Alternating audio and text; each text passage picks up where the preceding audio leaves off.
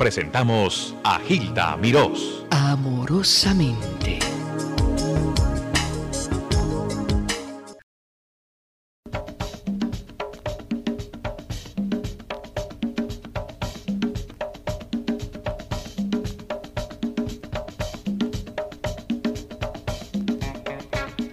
Azúcar. bueno amigos, ya después de un lonchecito bien sabroso y una descansadita de los nervios que he tenido desde las 10 de la mañana hasta las 12 del día, hemos regresado aquí a no solo para nosotras este programa, esta, ¿qué puedo decir? Esta responsabilidad tan grande que me ha dejado doña Hilda Mirós, a la que deseo una feliz vacación allá en su tierra natal, Puerto Rico. Estamos aquí pues con mi invitado del mediodía. Yo sabía que él llegaba, yo sabía que él no me fallaba. Nos queremos mucho, no voy a decir yo lo quiero mucho, nos queremos mucho. Y por eso yo sabía que él iba a venir muy a tiempo. Ustedes lo conocen muy bien. Con él agarré mi segundo respiro. Decimos mi segundo respiro porque en el año 74 cuando estaba un poquito, digamos, tranquila la música tropical, que es la que yo cultivo, grabé un disco con él y me ayudó mucho a volver con el, claro, con la, la anuencia de todos ustedes, con el cariño de todos ustedes a los primeros lugares del Hit Parade. Y hasta la fecha, gracias a Dios, aunque no esté en el primer lugar, pero sigo funcionando esa persona a quien quiero mucho, a quien debo bastante y a quien le agradezco que esté esta tarde conmigo, se llama Johnny Pacheco. Vaya para Santo Domingo a pie. ¿Cuánto está Johnny? Nos vamos para allá enseguida. pero si acabamos de venir. No, pero con el aguacero que está cayendo me voy. Johnny, tú no sabes que estoy muy contenta y ya tú lo oíste, muy agradecida de que tú me hayas hecho el, eh, el honor de venir ayudarme en esta empresa que en realidad me comprometí, pero después le andaba agarrando miedo. Sin embargo, es algo que me gusta y que he pensado que el día que yo no tenga ya más voz para cantar, como lo último que se pierde es la voz, me encantaría pues trabajar así ante los micrófonos como de disc jockey o haciendo esto mismo que está haciendo Gilda Meroz, que es una cosa muy bonita. Entonces, pues estoy tan feliz de que tú estés aquí conmigo que no tengo palabras con que agradecerte. No tenemos ni tú ni yo un disco en estos momentos acabadito de hacer para promocionar. Pero vamos a hablar de cualquier cosa, de cuando tú llegaste a Nueva York, que ya sé que llegaste como un niño, pero de cuando empezaste, de lo que hiciste, bueno, no sé. ¿Qué tú quieres hablar? ¿De qué tú quieres hablar? Bueno, primero quiero decir que estoy muy agradecido por invitarme, porque para mí es un honor estar aquí contigo. Gracias, mi hermano. Y lo otro es que, como dijiste, que cuando que te gustaría ser locutora, entonces tú estás hablando del 2025, cuando te retires. sí, bueno, cuando me retire, cuando me retire, pero... Falta en cantidad. bueno, está bien. que así sea, si Dios quiere. Gracias, gracias. Bueno, yo este llegué a este país especialmente viene de salir de Santiago de los Caballeros, República Dominicana. Y entonces vine a los Estados Unidos en el 1946, a la edad de, de 11 años. Ah, ya, decir que ahora si quieren a sacar la cuenta. No, ahora está todo el mundo con un lapicito y un papel. pero es que tú no la niegas. No la niego, tengo 51 bien cumplido. Yo tampoco la niego, pero no la digo. Eso es lo malo mío. Está bien eso. Está bien. Y entonces, Yanni, estudiaste música aquí, ¿no? Sí, bueno, yo empecé a estudiar música con mi padre, porque mi padre fue músico y empezó una de las mejores orquestas de la República, que fue la Santa Cecilia. Y entonces ahí compartían también, eh, tocaban los hermanos de él, un hermano de él y los tíos míos. También fueron músicos y esa fue la orquesta que vino a ser la presidente Trujillo. Sí que estaba, entonces él le cedió la orquesta a Luis Alberti porque mi padre no se llevaba bien con el con Chapita, como decíamos nosotros cariñosamente. Con el cachimba. y entonces ya que las cosas estaban así, eh, se quedó siendo director de la Orquesta Municipal de Santiago hasta que hizo el trámite para mudarse para Nueva York. Ujú. Jan, entonces tú eres músico desde chiquitito. Bueno, yo empecé a tocar la... el- lo primero que yo toqué fue la tambora. Ajá, Eso antes del radio. sí. Toqué la tambora y después empecé a tocar la, la armónica de boca. Pero cuando vine aquí, mi padre empezó a darme lecciones de, de clases de música y empecé, uno de los primeros instrumentos míos fue el violín. Mm, Después del violín, como mi padre tocaba clarinete, aprendí a tocar clarinete y saxofón. Y después fue que vino la flauta y después instrumentos de percusión. Entonces tú eres como especie un profesor collado. Porque en Cuba había un profesor que le llamaban el profesor collado y se paraba en las esquinas, tocaba la flauta, el saxofón, el timbal y todo, tú puedes tocar todo. No, y- Tú eres un músico barrer. Óyeme, Yanni, y entonces, bueno, ya aquí empezaste a tocar todas esas cosas y demás, pero ¿cuándo fue que tú haces una orquesta? ¿En qué, en qué año o cuándo te decides a tener tu, tu propio conjunto? Bueno, antes de eso yo la primera vez que fui director fue en el por el 1957, Ujú. jovencito, Jovencito. tenía pampers y eso. Sí. Eso fue un trío que tenía yo en el Chateau Madrid, cuando el Chateau Madrid quedaba en la calle 58, que hacen años de eso. Sí, Yo no Y lo entonces- conocí ahí. Sí, eso fue en el- por el 50 y pico. Ujú. Y ahí fue donde primero tuve yo un grupito que era un trío de piano, yo tocaba batería y bajo, había un contrabajo.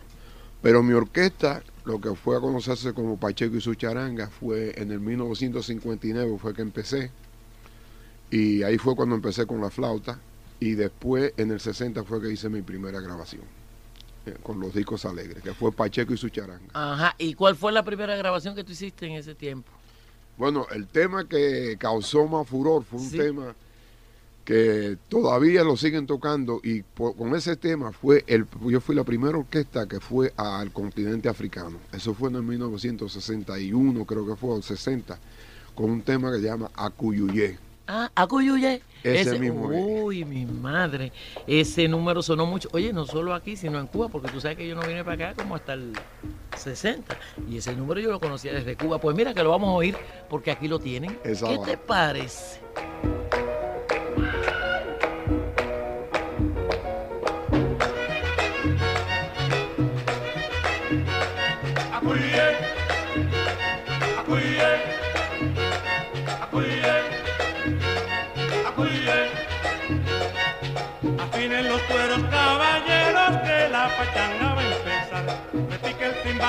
Timbal con pa' y Manolo que ahora me toca a mí bailar. Acuye, acuye, acuye, acuye. Iba para las Mercedes, me encontré a Pedro José. Con su cachimbo de oro fume usted que yo fumé.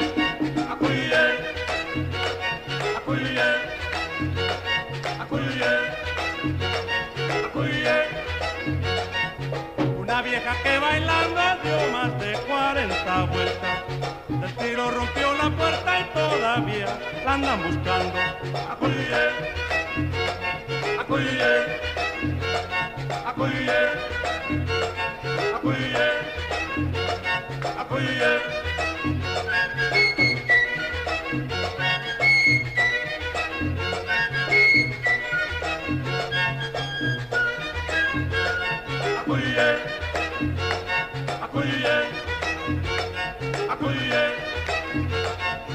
yeah.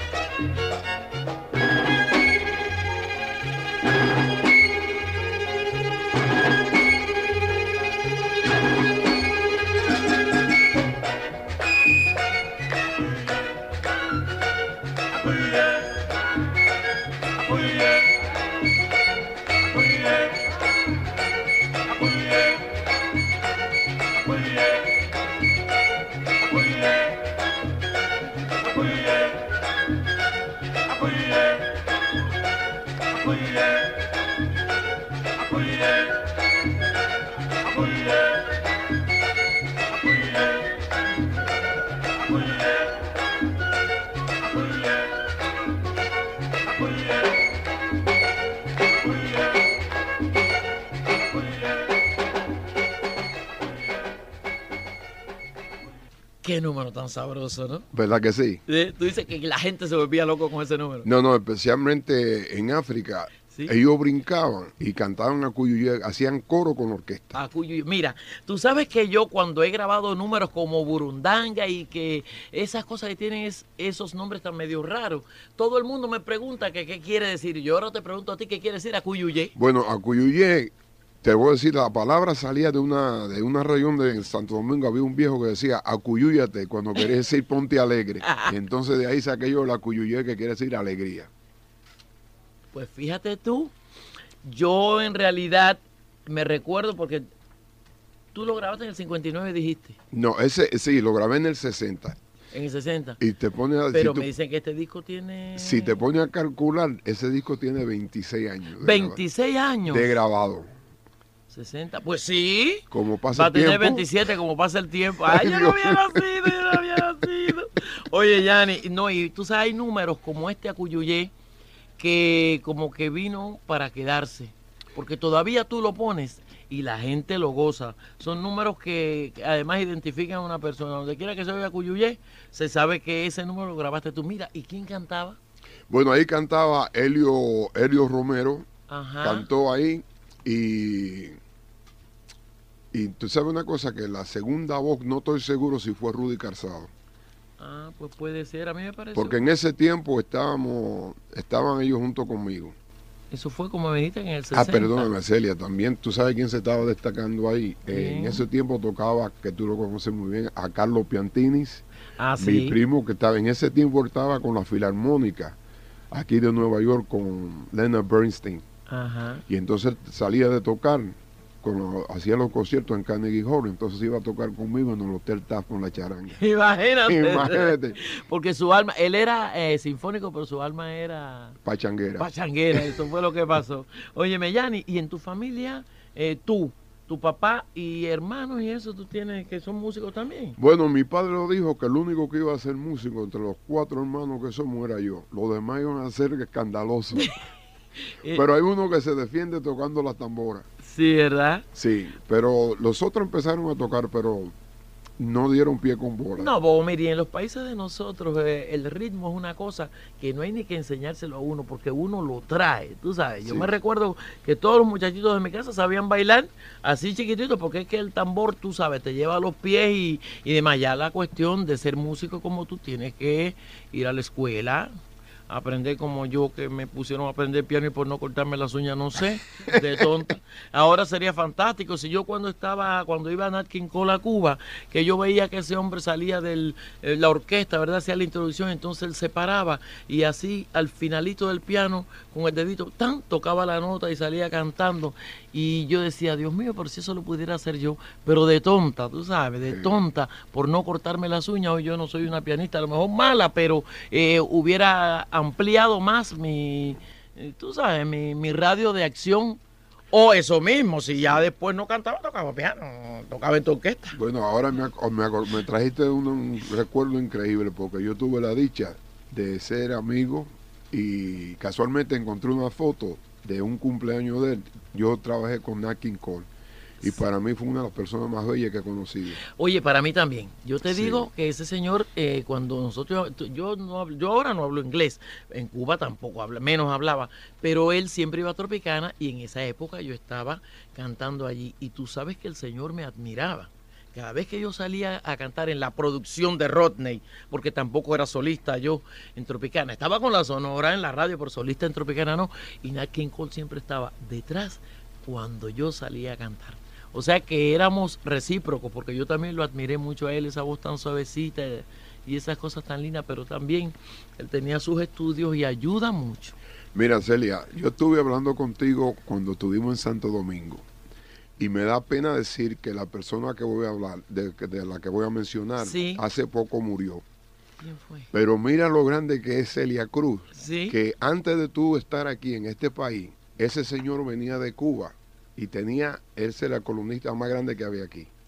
Se llamaba Earl Wilson Ah, y sí. se- el- el eh, la columna de él se llamaba Night Beat y él siempre hablaba de Celia Cruz. No me digas Sí, y entonces yo estuve hablando de eso sobre, sobre el señor ese. Y entonces el pobrecito hace dos días que salió en la prensa que murió. Y Sí. estaban hablando de la columna donde él ponía lo más importante que había en el, en el En- campo de artista. De artista, bueno, Donde él mencionaba a Celia Cruz y tú nunca lo conociste. Yo nunca lo conocí. Bueno, tú sabes qué pasa, que yo trabajé mucho en Tropicana, en Cuba, en las producciones de Rodney. Y en, todos los años, ya después que yo mm, me di a conocer con la Sonora Matancera, pues entonces Rodney, que era el coreógrafo, siempre me ponía, yo era la voz cantante para que todo, para que el ballet bailara. Bueno, claro, los Riveros, yo, Sí. eh, los Rufino y demás, pero eh, Rodney siempre me tenía a mí. Entonces, Tropicana era un espectáculo tan bonito, tú sabes, el cabaret más bonito de, Lindísimo. de Cuba y eso que aviones completos salían de, por lo menos de Miami a La Habana a ver los shows como el Sun Babae, como otro que se llamó Bondeye y toda esa gente, pues claro, salían de ahí. Qué maravilla, chicos. Hay cosas que uno no sabe hasta que hasta que tú Sí. me lo acabas de decir.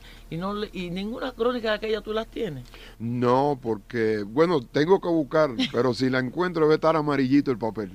No importa, no importa, pero todo eso se guarda para, para la próxima. O sea, yo estoy haciendo mi álbum Sí. de recuerdos. Yo te digo, Yanni, que yo no me pienso retirar y a todo el mundo le he dicho, cuando los periodistas me preguntan, Celia, yo digo, retirarme, ¿por qué? Es que no te vamos a dejar retirar. No me van a dejar, pero oye esto, yo he dicho, para retirarme, o que me falten las facultades, que se me las tiene que quitar Dios, o que el público, aún teniendo facultades, no me responda, porque puede ser que el empresario tenga fe en mí, pero la gente no venga, Sí. entonces yo me retiro. Pero mientras tanto, yo no me pienso retirar. Y todos los recortes de prensa que la gente me da, que a mí me mandan, y como yo soy tan escritora y le escribo a todo el mundo, pues mis amistades me mandan recortes de prensa y yo tengo álbumes, Yanni, que nosotros tenemos que poner esa cosa que, que se pone así para que te diga que cuando va a haber fuego, porque si mi casa coge fuego, todos esos papeles Una acaban. alarma, ¿no? una alarma. Pero eso para mí es un, Sí. un honor, tú sabes, una cosa grande tener todos esos. Bueno, pues te voy a dar un consejo. Esas cositas tienes que coger y hacer copias fotostáticas Sí. por si acaso viene el fuego, que Dios no lo permita. Ay, que Dios no lo quiera. Mira, Celia, antes, de que se me olvide, estamos hablando del tema. Yo quiero darle un consejo a la juventud y es este que, como todos, si van a ser músicos, por favor que estudien. Sí, señor, Que eso de tocar, por mejor oído que tú tengas, hace falta estudiar. es verdad. Porque si no van a estar limitados. Están limitados y nos limitan a nosotros, Yanni, tú no Sí. sabes. Porque yo misma, que tú sabes que, que tengo que a veces hacer ensayos contigo, los hago cuando vamos a trabajar juntos, cuando los hago hago con todo el mundo. Entonces, cuando los músicos eh, conocen, leen, el ensayo se hace en hora, hora y media. Sí. Cuando no leen, pues hay que estarle dando los cierres o cualquier cosa. Y Y entonces, parece que dan tres días uno ¿verdad? Y uno se lleva más tiempo. Entonces es muy bonito que la gente, que los muchachos estudien, y más ahora que tú sabes que hay oportunidad. Hay muchas oportunidades Hay muchas, oportunidades y tenemos un, un- un- un colega, Tito Puente, Sí. que está dando becas y eso para los niños que tienen vocación, porque tampoco se le puede dar a uno que, que tú ves que no tiene deseo y, y que tú lo, lo tienes que empujar, pero esos niños que quieren aprender, pues es Mira, muy bueno. Hay un, le voy a decir la verdad que no hay un instrumento, pero yo me acuerdo una vez cuando yo empecé, que fuimos a la, a la escuela y yo tocaba con la bandita, la bandita de la escuela. Había un muchacho que quería tocar trompeta porque dijo que solama- solamente tenía tres pistones y era más fácil. Eso es mentira, Es no hay un mentira. instrumento fácil, no hay ninguno. La cuestión es que hay que estudiarlo. Sí. Oye, Yanni, ¿y tú que has estudiado tantos instrumentos, verdad que el más difícil es el violín? El violín es difícil por la Sí. sencilla razón que tú tienes que tener buen oído, porque la afinación es muy importante y entonces la afinación lo da uno con el dedo. No es como un instrumento de llave. nosotros queremos volver a poner algo de lo que tú grabaste en, ae- en aquella época de la Cuyuyé. Y nos, tenemos un disco aquí donde hay como tres o cuatro números, pero hay uno que se llama Rosalía, ¿no? Rosalía. Hay uno que se llama Rosalía. ¿Tiene que ver algo contigo? No, no, ese número lo escribió Gilberto Suárez, el pianista, y se lo dedicó a una novia que él tenía, Rosalía. Por cierto, Rosalía, yo no sé si era que le apretaban los zapatos, pero se veía media rarita. Pues vamos a escuchar Rosalía con Yanni Pacheco y su charanga.